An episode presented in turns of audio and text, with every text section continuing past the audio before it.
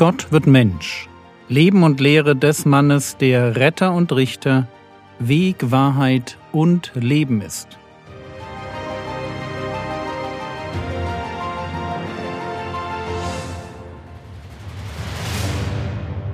Episode 81 Philippus und die Wahrhaftigkeit der Bibel Im ersten Kapitel im Johannesevangelium werden uns vier Tage im Leben von Johannes dem Täufer und seinen Jüngern beschrieben.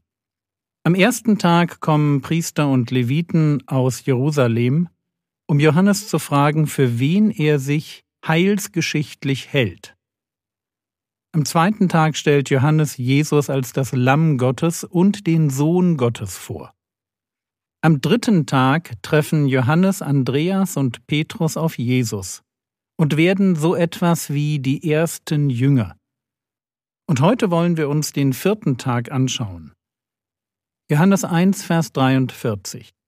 Am folgenden Tag wollte er nach Galiläa aufbrechen. Und er findet Philippus.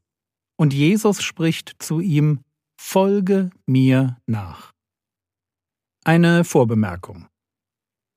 Wir kennen aus den Synoptikern, also aus Matthäus, Markus und Lukas, vor allem das Wirken Jesu in Galiläa. Es wirkt so, als hätte der größte Teil von Jesu Dienst genau dort stattgefunden, also im Norden, da wo auch der See Genezareth liegt. Aber zu diesem Dienst in Galiläa gibt es eine Vorgeschichte, die sich eben nicht nur im Norden abspielt sondern auch im Süden in Judäa. Jedenfalls sind wir jetzt im Süden, am Jordan, da wo Johannes tauft. Und Jesus will wieder nach Galiläa, wieder in den Norden, genau genommen nach Kana, wo er zu einer Hochzeit eingeladen ist. Aber kommen wir zu unserem Text zurück. Johannes 1,43 Am folgenden Tag wollte er nach Galiläa aufbrechen und er findet Philippus und Jesus spricht zu ihm, Folge mir nach. Philippus ist die erste Person, zu der Jesus sagt, Folge mir nach. Zumindest die erste Person, von der es aufgeschrieben wurde. Wenn man so will, ist er die erste Person, die Jesus bewusst in die Jüngerschaft ruft. Johannes 1, Vers 44 Philippus aber war von Bethsaida, aus der Stadt des Andreas und Petrus. Bet Saida müssen wir uns als Ortschaft merken. Und ich habe euch im Skript eine Karte verlinkt, dass ihr euch anschauen könnt, wo dieser Ort liegt. Andreas und Petrus stammen von dort, und wir können davon ausgehen, dass sie Philippus kannten und ihm von Jesus erzählt hatten. Auf alle Fälle merken wir, dass Philippus weiß, wer Jesus ist. Wir merken es daran, wie er einen anderen, nämlich Nathanael, einlädt.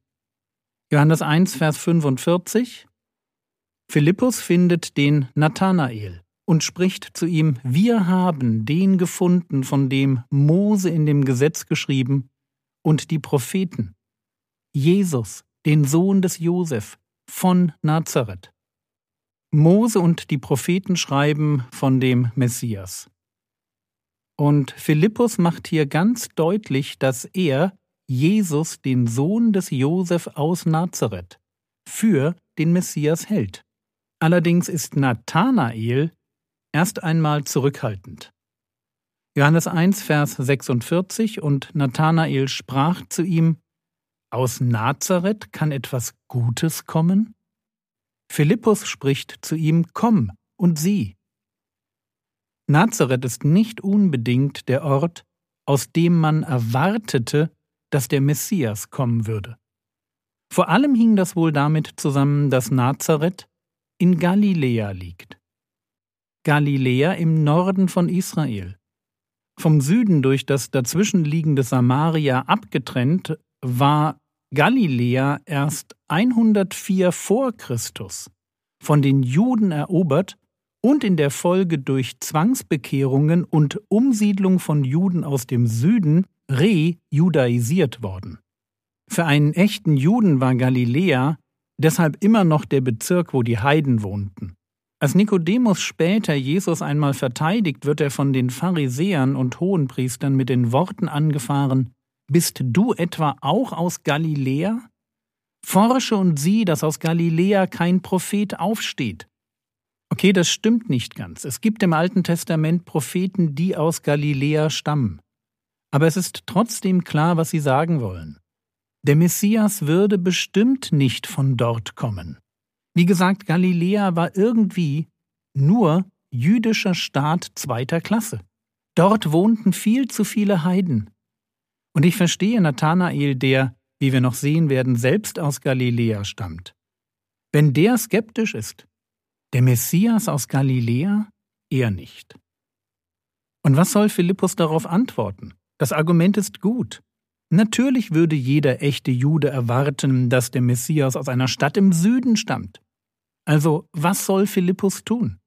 Philippus tut das, was jeder Christ tun kann, wenn er eine Frage gestellt bekommt, auf die er keine Antwort weiß. Philippus spricht zu ihm, komm und sieh. Lasst mich das an dieser Stelle mal ganz deutlich sagen. Wir müssen als Zeugen Jesu Christi nicht auf alle Fragen, die man uns stellt, die Antwort wissen. Natürlich ist es toll, wenn wir viele Fragen zum christlichen Glauben beantworten können. Aber es ist auch wichtig, dass wir uns selbst von der Idee lösen, unser Glaube sei nur dann echt, wenn wir auf alle kritischen Fragen zum Glauben eine Antwort haben. Das hat niemand. Ja, ich hoffe, wir haben gute und gewichtige Gründe dafür, an den Herrn Jesus zu glauben. Das wäre irgendwie schon wichtig.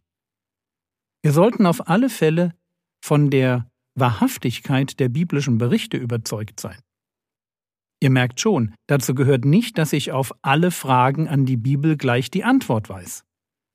Weiß ich übrigens auch nicht. Ich habe noch Fragen an die Bibel. Eine habe ich euch in der letzten Episode vorgestellt. Die Zeitangaben im Johannesevangelium. Das ist ein Thema, wo ich nicht weiterkomme. Es kann sein, dass man dazu mal irgendwann eine ganz simple Lösung findet. Stand heute ist die aber nicht wirklich in Sicht. Ist das schlimm? Nein. Warum nicht? Weil die Wahrhaftigkeit der biblischen Berichte nicht davon abhängt, dass ich auf alle Fragen an die Bibel gleich die Antwort weiß. Die biblischen Berichte wollen Gottes Reden an mich sein. Gott offenbart sich durch sein Wort. Und er tut das auf eine unglaublich redundante Weise. Immer und immer wieder sagt er dasselbe. Die wirklich wichtigen Themen ziehen sich von der ersten bis zur letzten Seite durch. Da ist Gott in seinem Nein zur Sünde und seinem Ja zum Menschen. Da ist Errettung aus Gnade durch Glauben. Da ist Glaube, der mehr sein muss als Show und Lippenbekenntnis. Da ist ein Messias, der verheißen wird und dann als Jesus von Nazareth erscheint. Da ist die Wichtigkeit von echter Buße und Bekehrung und einem Leben der Nachfolge und der Anbetung. Da ist ein Gott, der sich opfert, weil er mich liebt. Das sind Themen, die finden sich so oft in der Bibel, dass sie niemand wirklich überlesen kann. Aber woher weiß ich, dass diese Themen wahr sind? Ein drittes Mal. Ich weiß es nicht deshalb, weil ich auf alle Fragen an die Bibel eine Antwort habe. Tue ich nicht. Die Bibel ist nur ein Mittel der Kommunikation. Sie lädt mich ein, aber sie kann nicht beweisen, dass es da jemanden gibt, der mich einlädt. Stell dir vor, du bekommst eine Einladung zu einer Party von Nachbarn drei Straßen weiter. Du kennst sie nicht. Die Einladung klingt plausibel, es gibt den Straßennamen, du hast mal nachgeschaut, ob es ein Klingelschild mit dem Namen des Absenders gibt, und in deiner Straße haben noch viel mehr eine Einladung erhalten. Aber wie willst du wissen, ob die Einladung wahr ist? Vielleicht macht sich ja doch nur jemand einen Spaß. Die Wahrhaftigkeit der Einladung prüft man dadurch, dass man sich darauf einlässt. Und dasselbe gilt für die Bibel. Genau genommen glaubt kein Christ an die Bibel. Ich jedenfalls tue es nicht. Ich glaube an den Herrn Jesus, so wie er in der Bibel beschrieben wird. Aber es ist nicht die Existenz und noch weniger die Irrtumslosigkeit der Bibel, die meinen Glauben ausmacht. Es ist meine Beziehung zum Herrn. Es ist das Erleben einer Gemeinschaft, die mich von der Wahrhaftigkeit der Einladung überzeugt. Ich darf mitfeiern, und deswegen ist die Party wahr. Und ja, im Rahmen dieser Gemeinschaft, zu der Gott mich einlädt, spielt die Bibel als Gottes Wort durchaus eine Rolle, eine große Rolle, das will ich nicht abstreiten. Wäre es anders, würde es diesen Podcast nicht geben. Ich studiere für mein Leben gern die Bibel und ich freue mich über einen super gut überlieferten Bibeltext. Aber ich weiß auch, dass wir nicht bei dem Buch stehen bleiben dürfen. Das Buch ist nur Mittel zum Zweck. Und das hat Philippus verstanden. Komm und sieh. Darum geht es. Jesus erkennen, Vergebung finden, Jünger werden. Darauf kommt es an.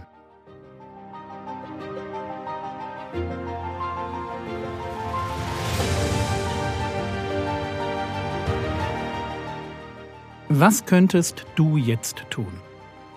Du könntest dich mit den Links im Skript zu Bethsaida beschäftigen. Das war's für heute. Darf ich dich fragen, ob du am Sonntag im Gottesdienst warst? Und etwas von den Tipps aus dem letzten Podcast umgesetzt hast? Der Herr segne dich. Erfahre seine Gnade und lebe in seinem Frieden. Amen.